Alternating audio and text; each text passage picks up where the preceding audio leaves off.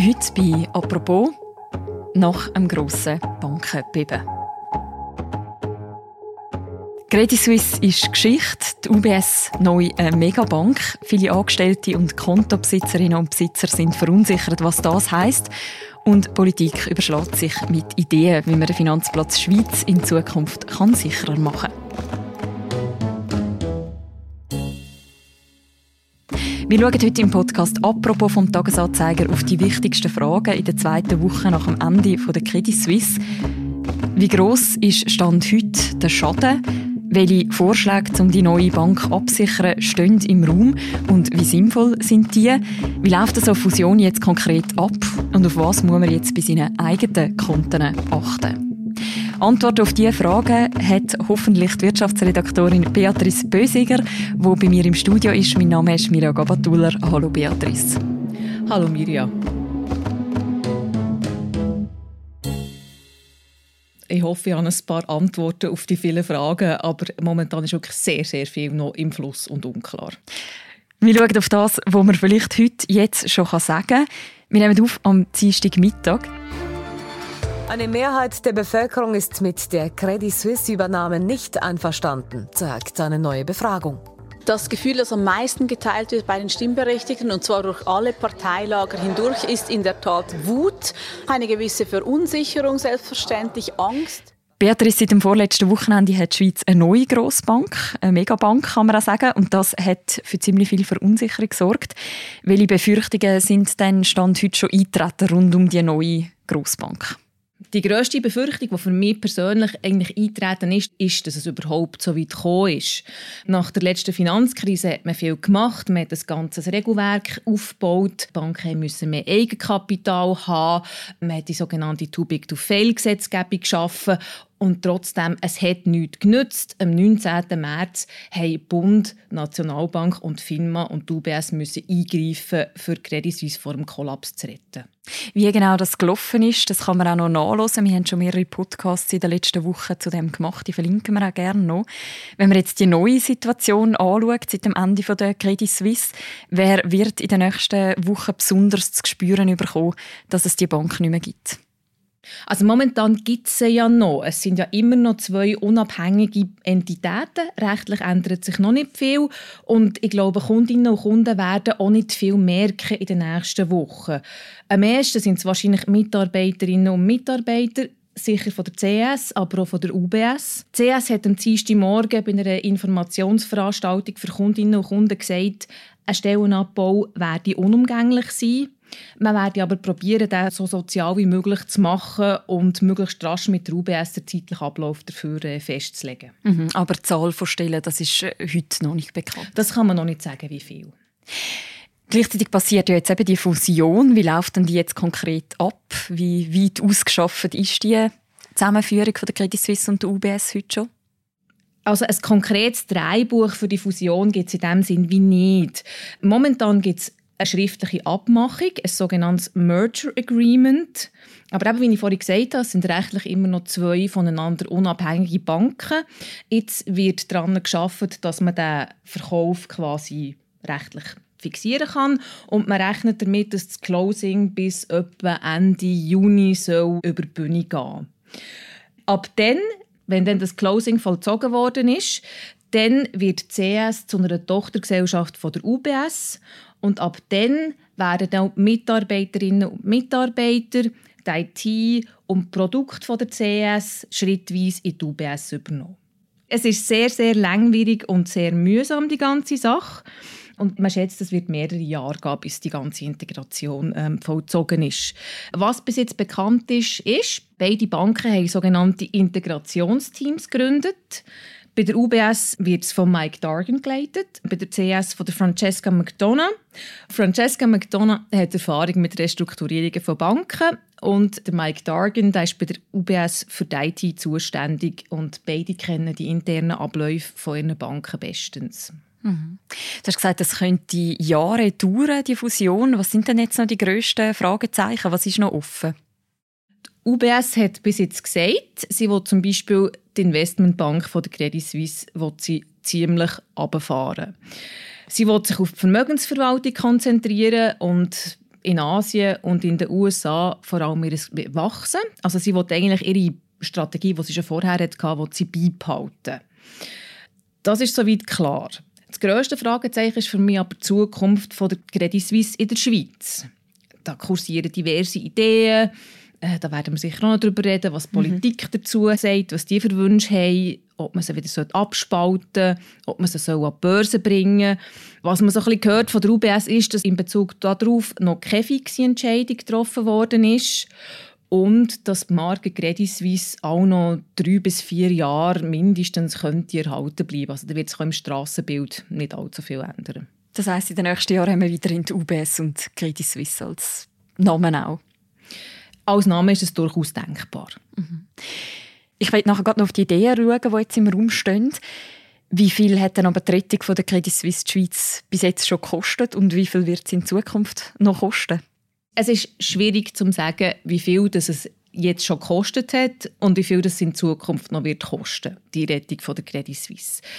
Der Bundesrat und die SMB, also die Nationalbank, haben am 19. März haben sie am Abend das Rettungspaket äh, präsentiert. Das hat einen Umfang von 209 Milliarden Franken insgesamt. Mhm. Das teilt sich auf, einerseits in 9 Milliarden Verlustgarantie für ein bestimmtes Portfolio von, von der Investmentbank von der Credit Suisse, das bekommt UBS. Dann gibt es eine Liquiditätshilfe äh, von 100 Milliarden einerseits von der Nationalbank und die zweite 100 Milliarden Liquiditätshilfe, die besichert der Bund mit Staatsgarantie. Mhm. Und in dieser ganzen grossen Summe von diesen Zahlen sind dann plötzlich noch 50 Milliarden vergessen gegangen. Dabei handelt es sich um die 50 Milliarden, die die SMB, also die Nationalbank der Credit Suisse, schon am Donnerstag, am 16. März zur Verfügung gestellt hat als Liquiditätshilfe. Also es ist anzunehmen, dass der grösste Teil von diesen Geldern, also von den ersten 50 Milliarden, CS schon bezogen hat. Das hat auch Finanzministerin Karin Keller-Sutter gegenüber Radio SRF so gesagt. Nein, da weiß ich nicht ganz genau. Das ist die Nationalbank, die die Zahlen kennt. Wir wissen aber, dass am letzten Wochenende ein großer Milliardenbetrag äh, zur Liquiditätssicherung von der CS abgezogen worden ist. Also über die 50 Milliarden ist schon bezogen worden, die in der Nacht auf Donnerstag Von dem äh, ist auszugehen, aber die Zahl ist bei der Nationalbank. Nach dem Ende der Credit Suisse ist ja sofort die politische Diskussion losgegangen. Du hast es vorher schon gesagt. Die erste große Frage betrifft aber vor allem die Verantwortlichen von dieser Krise. Kann man die heute klarer benennen als noch in den ersten Tagen nach dem Ende der Credit Suisse? Also ich denke, das ist eigentlich schon länger klar, wer dort äh, in der Verantwortung steht. Die Credit Suisse liegt ja nicht erst seit zwei Wochen in der Krise. Da gibt es ehemalige Bankchefs oder Verwaltungsratspräsidenten wie eine Urs Rohner, wie eine Tijan Tiam. Bei denen ist es sicher zu suchen, die Verfehlungen. Aber ähm, ich denke, auch Politik, Nationalbank und Finanzmarktaufsicht FINMA müssen sich Fragen gefallen lassen. Also ob sie rechtzeitig eingegriffen haben und ob sie mit der nötigen Härte und Schärfe gegen die Bank vorgegangen sind.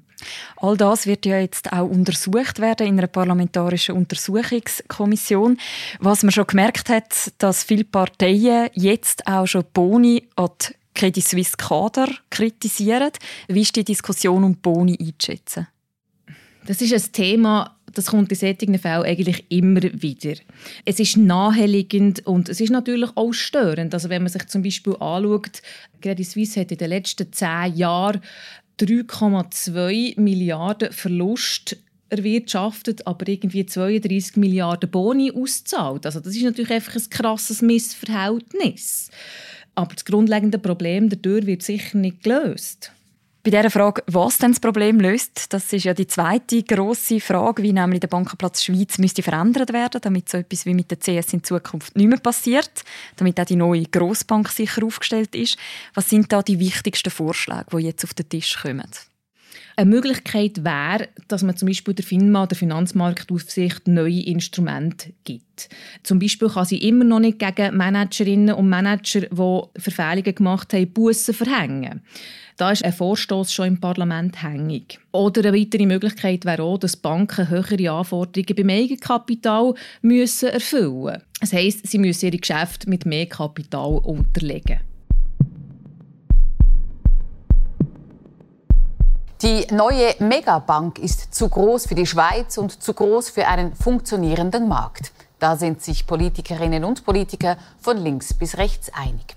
Im Bemühen, das Gewicht des neuen Finanzkolosses zu minimieren, erhält nun eine alte Idee neuen Auftrieb.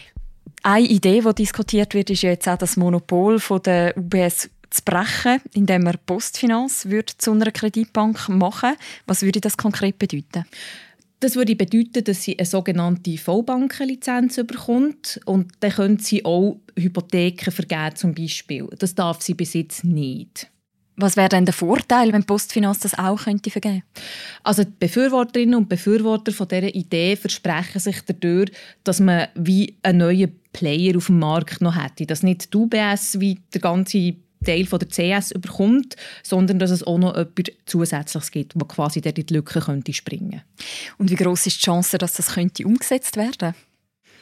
Es ist ein schwieriges Unterfangen. Also es ist am Wochenende hat man so in der Sonntagszeitung lesen, die SP hat das unterstützt, die Idee, um einen Wettbewerb anzukurbeln. Auch der Gerhard Pfister von der Mitte könnte sich einen solchen Schritt vorstellen. Aber eben, vor kurzem hat man gerade über das diskutiert und hat die Privatisierung von der Postfinanz abgelehnt.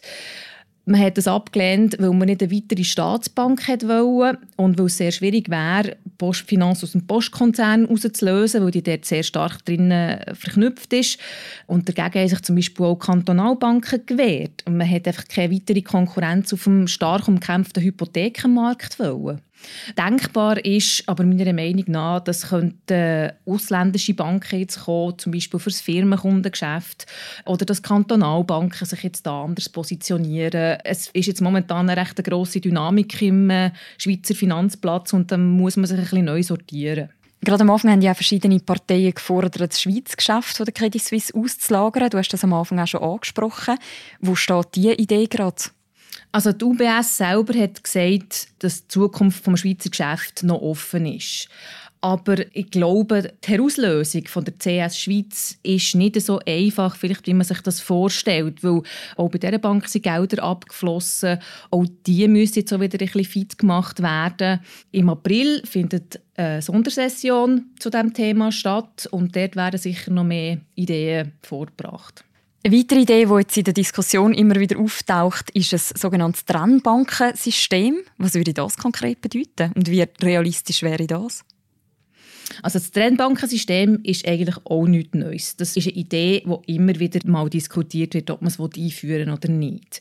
Grundsätzlich würde das bedeuten, dass man wie zwei Arten von Banken hat. Sogenannte Investmentbanken, die das risikoreichere Geschäft machen und dann solche, die sich mit dem weniger risikoreichen Kreditgeschäft beschäftigen und mit der Vermögensverwaltung. Das Trennbankensystem ist zum Beispiel nach der UBS-Rettung auch im Parlament gewesen.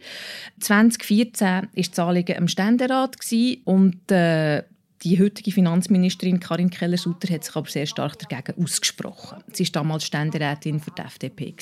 Aber ich meine, der Kommissionssprecher hat es sehr deutlich referiert und wir haben ja einlässliche Hearings durchgeführt und niemand, der etwas von der Sache verstanden hat, hat dazu geraten, ein Brennbankensystem äh, zu machen. Und da kann man nicht einfach so tun, wie wenn wir noch irgendwie in der Finanzkrise wären 2008. Es ist einiges gegangen.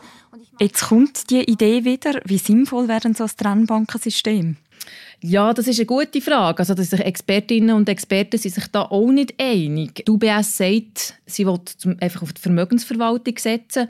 Da hilft es zum Beispiel, wenn man den reichen Kundinnen und Kunden kann sagen du, ich kann dir eine Firma noch an die Börse bringen, wenn du das willst. Oder es gibt auch noch eine Reihe von anderen Dienstleistungen, wo eine Investmentbank nötig ist. Schlussendlich kommt es darauf an, wie gross die Investmentbank ist und was für Risiken eingegangen werden. Welche andere Ideen gibt es denn noch, um den Schweizer Finanzplatz stabiler zu machen und in Zukunft besser zu regulieren? Ja, das ist sehr schwierig. Also man hat ja eigentlich schon sehr viel gemacht ähm, seit der Finanzkrise und seit der Rettung von der UBS 2008. Man hat das ganze Too Big to Fail Regelwerk aufgebaut. Äh, nachdem hat man eigentlich so äh, die Schweizer Einheit von einer Bank können auslösen und die dann ähm, weiterlaufen lassen. Im Ernstfall hat man aber jetzt gemerkt, dass das nicht funktioniert. Warum und was da eigentlich dahinter steckt, da, da kann man nur spekulieren. Aber ja, für mich ist es wirklich die grosse Frage, welche Instrumente hat man da für Banken und den Schweizer Finanzplatz stabiler und vertrauenswürdiger zu machen. Da muss jetzt wirklich eine politische Diskussion stattfinden. Neben der politischen Diskussion muss am Schluss ja auch die UBS mitmachen. Wie positioniert sie sich aktuell? Da sind auch noch viele Fragen offen. Aber was, wie gesagt, schon klar ist, ist eben, sie will die Investmentbank von der Credit Suisse will sie runterfahren. Sie will sie weniger risikoreich machen. In Asien und Amerika will die UBS ihr Geschäft weiter ausbauen und weiter wachsen. Das heisst, an der Vermögensverwaltung von der Credit Suisse wird sie sicher auch interessiert sein. Wie wir diskutiert haben, ist halt die grosse Frage, wie es in der Schweiz weitergeht. Mhm. Ich möchte noch darauf schauen, was jetzt das Ende der Credit Suisse für die Schweizerinnen und Schweizer bedeutet, die ihr Geld auf einem neuen UBS-Konto haben oder auf einem alten UBS-Konto. Wie sicher ist jetzt das? Also für Sparerinnen und Sparer ändert sich eigentlich nicht viel. Also wenn du das Konto hast, dann ist das mal bis 100'000 Franken ist es durch die Einlagensicherung abdeckt. Das heisst, wenn die Bank Konkurs geht, dann bekommst du das so schnell wie möglich retour. Ein Unterschied ist zum Beispiel mit den Säule 3a-Konti. Die sind nicht in der Einlagensicherung. Geht eine Bank Konkurs, dann werden sie aber trotzdem privilegiert behandelt. Also das ist relativ sicher. Es ist relativ sicher. Der Unterschied ist aber, währenddem du dein Konto vielleicht sehr schnell brauchst, den Zugriff für äh, deine Rechnungen zu zahlen oder so, kannst du vielleicht auf dein Vorsorgekonto auch noch eine gewisse Zeit warten. Mhm. Was kann man denn machen, um sich selber jetzt irgendwie gegen so eine Krise zu schützen? Also ein wichtiger Punkt ist sicher diversifizieren. Nicht alles einfach nur bei einer Bank haben. Mhm. Also es gibt ja zum Beispiel auch die Möglichkeit, gerade wenn wir ja vorhin über Säule 3a geredet haben, dass du ein Konto bei einer Bank hast und deine Säule 3a bei einer anderen Bank hast. Dann bist du auch schon ein bisschen besser aufgestellt. Etwas, was in den letzten Tagen auch passiert ist, ist, dass das Ranking der globalen Finanzplätze erschienen ist. Zürich ist jetzt nur noch auf dem Platz 20, Genf auf dem Platz 23, also ziemlich weit hinten für Schweizer Standards. Was muss passieren, um das Vertrauen in die Schweizer Banken wiederherzustellen? Also ich denke, ganz wichtig bei der Diskussion ist, dass man nicht vergisst, CS ist zwar eine grosse systemrelevante Bank, aber sie ist nicht gleichbedeutend mit dem Finanzplatz Schweiz. Es gibt immer noch viele andere Banken, die gute Arbeit machen. Ich denke, was wichtig ist, ist eine transparente und rasche Aufarbeitung. Fragen müssen beantwortet werden, wie ist die Rettung abgelaufen und man muss diskutieren, wie kann man Banken besser regulieren und beaufsichtigen, dass das in Zukunft nicht mehr passiert. Aber es wird sicher eine interessante Diskussion, die wir jetzt müssen führen müssen. Aber weil du gesagt hast, es geht darum, das Vertrauen in die Schweizer Banken wiederherzustellen. Ich denke, es ist schon eine wichtige Diskussion, die man jetzt muss führen muss, angesichts von dem Vertrauensverlust und dem Bankrun, den CS erlitten hat. Ähm, das kann man ja irgendwie nicht regulieren.